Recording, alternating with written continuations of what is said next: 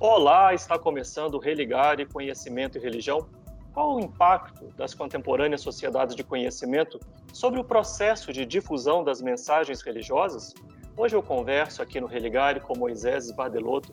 Ele é doutor em Ciências da Comunicação pela Unicinos. Moisés, um prazer recebê-lo. Bem-vindo ao Religare. Muito obrigado, Flávio. O prazer é todo meu. Minha saudação também a todos os que nos acompanham. E você quer acompanhar o Religare de qualquer lugar? A qualquer momento, então não deixe de procurar pelo programa nas redes sociais. Procure nosso canal no YouTube, procure pelos podcasts no Religare, nas plataformas de desenvolvedores como, como o Spotify, por exemplo. Curta, compartilhe, acompanhe o nosso programa. Moisés, essas mudanças que vêm acontecendo nas sociedades é, contemporâneas, nas sociedades chamadas de conhecimento, sociedades de inovação, que mostra um processo muito acelerado de mediatização digital. Que impactos, né, que novidades né, são essas que essas novas sociedades vêm trazendo?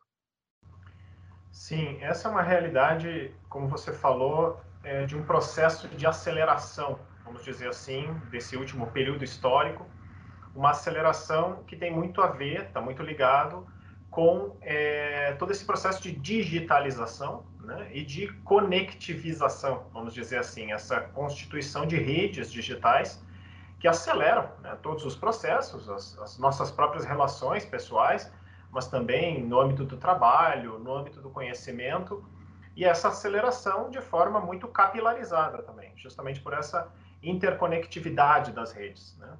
É, tem até uma metáfora assim já conhecida nesse sentido da mediatização como um processo histórico, que é um pouco como uma travessia do deserto, né? de um deserto seco onde tem poucas poucos seres vivos, poucas formas de vida, até rumo a uma floresta amazônica, que seria, digamos assim, né, a metáfora de uma grande biodiversidade. E é um pouco o que aconteceu também do ponto de vista da comunicação. A gente vem saindo de uma experiência histórica né, da era industrial, com poucos meios de comunicação, dinossáuricos, né, digamos assim, grandes, é, para um outro ecossistema em que os, há uma diversidade de seres, continuam ainda existindo, digamos assim, os dinossauros, né, mas também seres menores, quer dizer, cada pessoa, no fundo, interconectada nessa rede, podendo também produzir informação, produzir conhecimento e difundir isso em nível mundial, potencialmente. Então, esse processo de mediatização ele vem transformando toda a sociedade. Né? Se a gente for pegar os vários âmbitos e campos sociais, é, da política ao esporte, é, a, re, a religião, a economia, a educação. Então, é um pouco essa experiência humana, digamos assim, de praticar as suas formas de vida mediada por mídias, né? usando aqui um certo pleonasmo. Quer dizer, essa presença constante de tecnologias, de linguagens, de formas inovadoras né, de se relacionar e de produzir informação que vão permeando, no fundo, toda, toda a prática social. Né? Então, acho que é um pouco essa experiência da mediatização digital, quer dizer, junta esses processos mesmo midiáticos, né, mais ligados com a tecnologia, com as linguagens da comunicação, e, ao mesmo tempo, grandes transformações na vida social, né? as duas Quais... coisas interligadas. Quais são os sentidos do, do estar conectado né, nessa sociedade pensada em redes? Sim, eu acho que, no fundo, tem é, um autor que eu gosto muito, que é o Luciano Floridi, um italiano, um filósofo, que ele cunhou a expressão on life, né? on life de vida, justamente para superar um pouco aquela ideia, aquela dicotomia do online e do offline, como se fossem mundos à parte. E ele vai dizer justamente o contrário, ele vai dizer a experiência de vida hoje das pessoas, da sociedade, é on-life. A conectividade, as redes, as conexões já são, no fundo, uma dimensão existencial até. Nós não nos concebemos mais como seres individuais, como grupos, como coletivos, como sociedade como um todo, é, sem a presença das redes digitais. As redes digitais hoje fazem parte da nossa vida, assim como, enfim, as roupas, os óculos, a alimentação, a conexão hoje faz parte de tudo isso, né? Então ele mesmo vai usar a imagem é, de que nós, ser, nós somos, seríamos como seres anfíbios, que podem viver tanto na, né, nos ambientes úmidos, na água quanto fora da água, quer dizer, tanto no, nos ambientes digitais quanto fora dos ambientes digitais, mas as duas coisas convivendo ao mesmo tempo, né? Então é um pouco essa experiência dessa, dessa conectividade que vai marcando tudo, e a gente pode falar até das novas gerações, né? as, as, as crianças, os adolescentes que vão, vão crescendo agora, como isso é muito forte, né? Se fala já da geração alfa, né? que são esses nascidos agora nessas, na década de 2010, e é um pouco isso, quer dizer, são gerações que já nascem embebidas pela tecnologia digital. Né? As telas já fazem parte da, do seu crescimento. Né? Então a gente não consegue se entender mais sem toda essa realidade aí das, das conexões. Essas conexões elas favorecem as associações, mas elas também produzem exclusão. Né? Como é que se dá essa essa relação né, entre conexão, exclusão nesse novo contexto das redes? Sim. É, esse é um problema grave, né? Porque primeiro tem a exclusão do ponto de vista material, pessoas que não têm né, acesso muitas vezes ao, ao mínimo necessário, é, quanto mais a, a, rede, luz elétrica, né, enfim, energia. Então tem essa primeira exclusão que no contexto brasileiro é muito significativa, né? a falta de acesso às condições mínimas de sobrevivência. Mas tem depois um outro nível de exclusão que é dentro das redes. Né? Então a gente tem aí esse fenômeno das bolhas, né? das bolhas sociais, mas também bolhas informacionais. Quer dizer, a gente vai é, consumindo cada vez mais informações que tenham a ver com a nossa personalidade, com os nossos gostos, com os nossos interesses. E, ao mesmo tempo, os chamados algoritmos né, das, das redes sociais, das plataformas, eles vão detectando aí nos nossos usos, nas nossas práticas, e vão cada vez mais nos devolvendo, né, nos, nos, nos enviando informações que nós geralmente consumimos. Então a gente acaba gerando um, um, um círculo vicioso aí, né, que vão gerando, é, que vai gerando esses, essas bolhas. E aí, claro, a vida social se torna mais complicada porque eu só consigo dialogar com os meus pares, com quem pensa igual, com quem sente igual, com quem vê o mundo da mesma forma.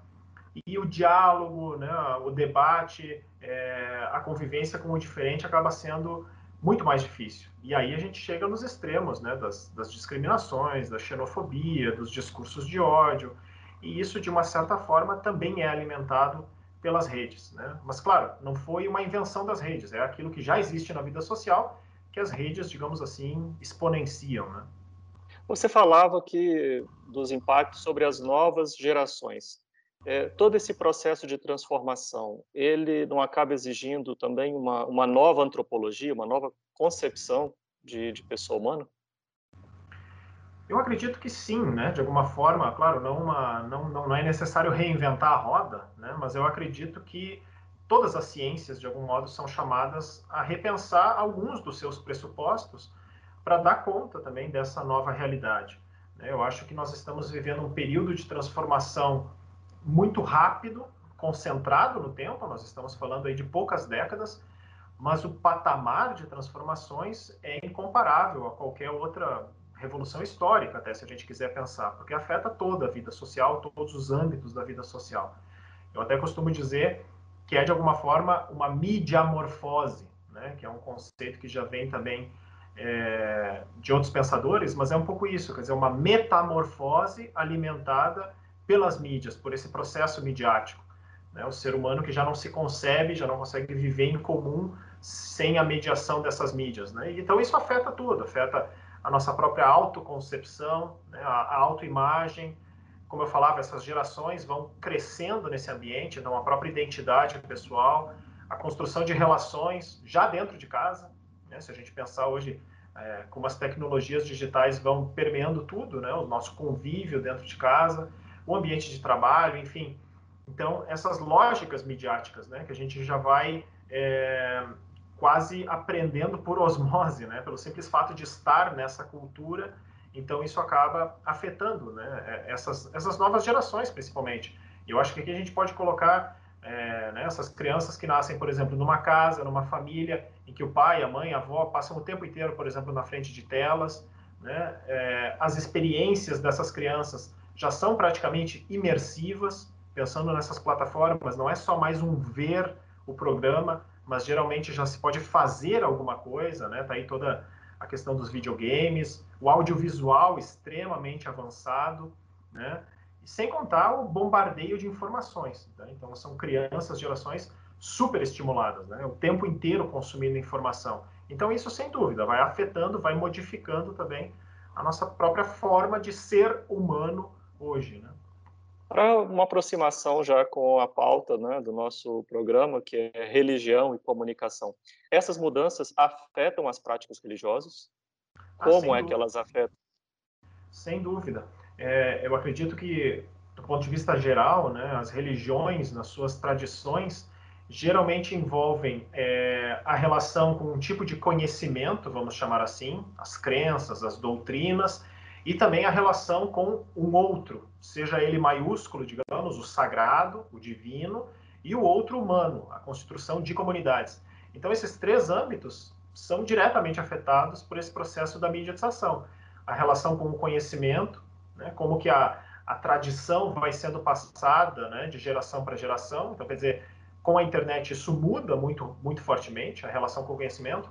A relação com o outro humano muda muito fortemente também, porque nós passamos a, a nos relacionar a partir de outras formas, e isso acaba afetando também a relação com o próprio sagrado, quando nesses ambientes essa, esse tipo de experiência passa a ser oferecido. Né? Moisés, você falava sobre a, o impacto é, das transformações ocorridas nesse mundo da, das conexões, das redes, sobre, sobre as religiões. Né?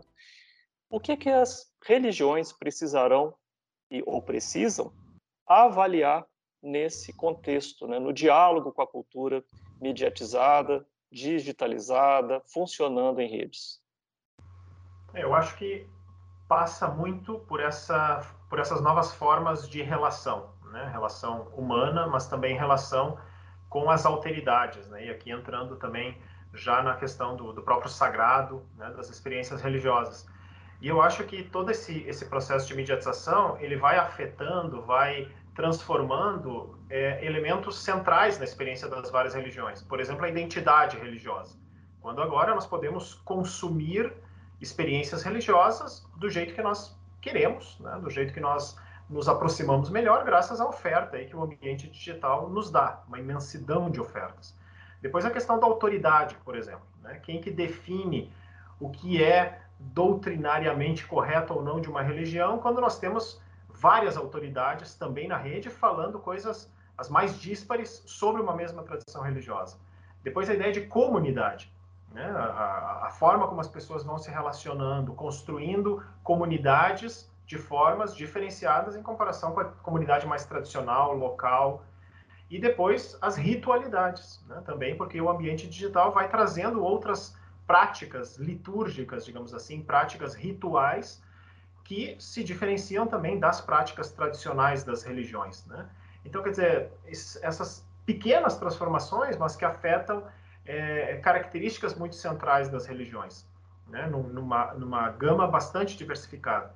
Então, acho que as religiões precisam cada vez mais e já estão tomando consciência dessas transformações, porque é, é, mudam e transformam, na realidade, a própria existência do ser humano, a forma como ele se relaciona com o mundo e também com é, o além do mundo, digamos, né? com, a, com a transcendência, o divino, o sagrado. Então, sem dúvida, é um, é um período né, que a gente consegue perceber essas transformações. Bem, além de pesquisador desse tema, você também trabalha como assessor, né? muito conhecido o seu trabalho na assessoria é, junto à Conferência Nacional dos Bispos do Brasil, da Igreja Católica. Como é que você tem é, trabalhado com, com, a Igreja Católica né, nas suas assessorias, no sentido de ajudar essa essa instituição a manter o seu legado diante desses desafios. Sim, é um, é um, é um problema sério, digamos assim, que as instituições mais tradicionais históricas vêm vivendo, porque, como eu dizia, é, é um processo de transformação grande, significativo e muito concentrado no tempo, muito rápido, muito acelerado.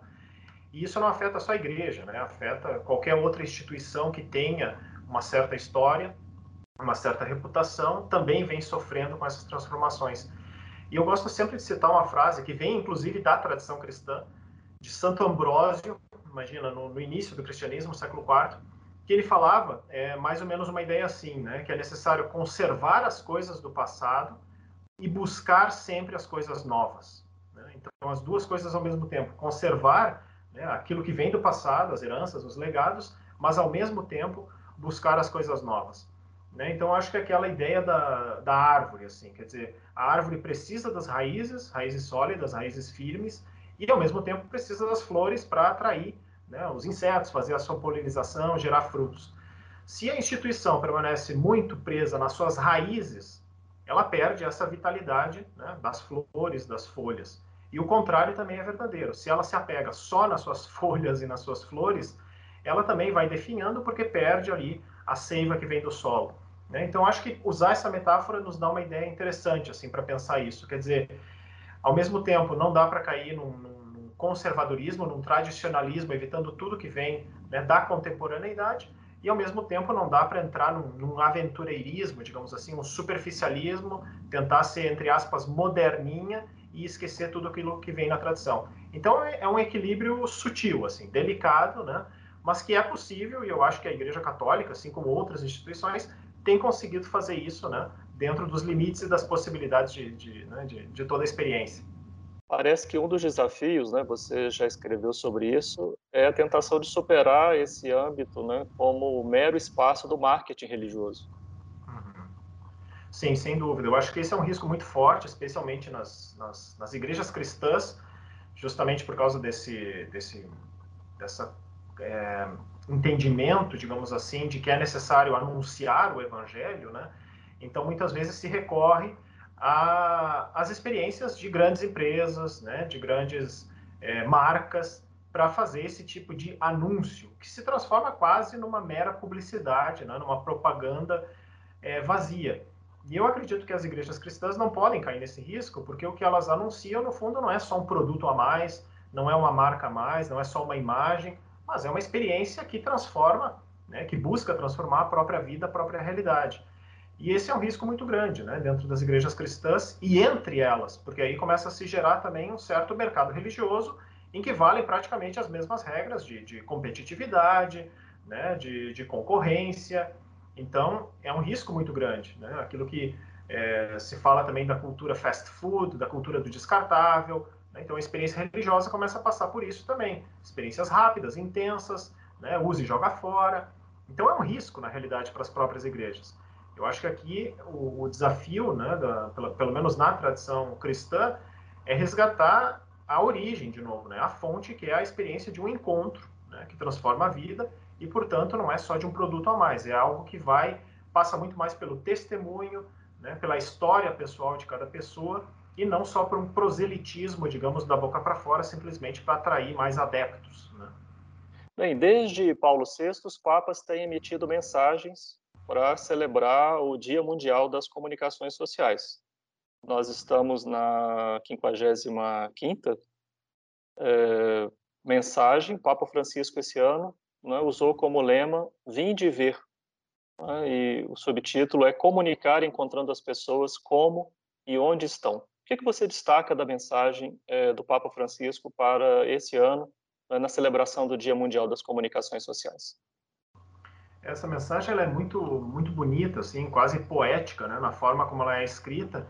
E eu acho que o que mais o Papa está chamando a atenção com essa ideia de ir e ver é a experiência da comunicação, particularmente do jornalismo. Né? Ele escreve também direcionado aos jornalistas, é, que colocam o pé no chão da história, né? que não fazem aquele jornalismo à distância, como ele mesmo diz, palaciano, né? um jornalismo meio fotocópia, sempre igual, né? troca aí as publicações, mas é a mesma abordagem, as mesmas fontes, o mesmo estilo. E ele vai dizer que não, né? trazendo essa, essa ideia que vem dos evangelhos, né? de ir e ver, ele vai dizer que o jornalismo tem que ser isso também, é gastar as solas dos sapatos, que é uma metáfora interessante que ele coloca, indo aonde ninguém vai. Né? São duas expressões que eu acho que resumem bem essa, essa mensagem. Gastar as solas dos sapatos é isso, é ir ao encontro da realidade, né? sujar o, sapato para buscar informação, a verdade, né?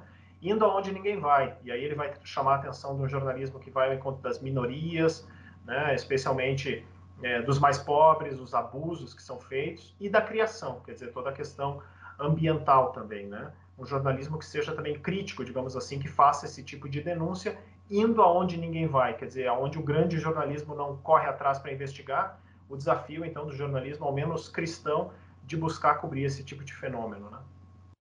No seu livro Comunicar a Fé, né, o que que o leitor, a leitora, né, pode pode encontrar de subsídio, de reflexão sobre sobre esse ato comunicacional, né, que hum.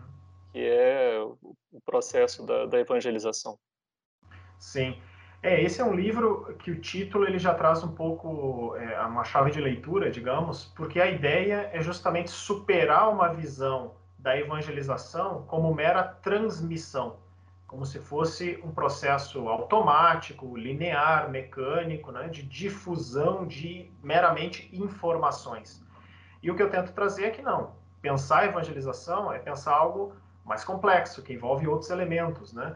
E então aí o verbo-chave é justamente comunicar e não só informar, transmitir, né? que é, é que traz toda essa complexidade da comunicação.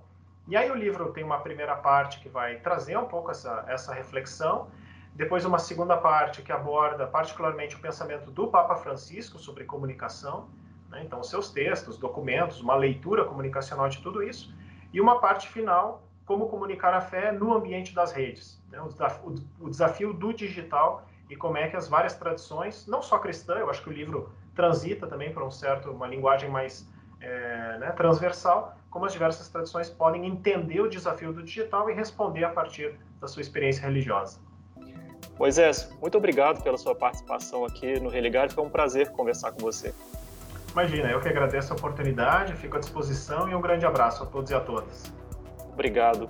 Nós somos um projeto de extensão do programa de pós-graduação em Ciências da Religião da PUC Minas. Se você quiser saber mais sobre as nossas atividades e cursos, acesse o nosso site que está em pucminas.br/ppgcr. Religário de hoje fica por aqui. Um abraço muito cordial e até o próximo Religário Conhecimento e Religião.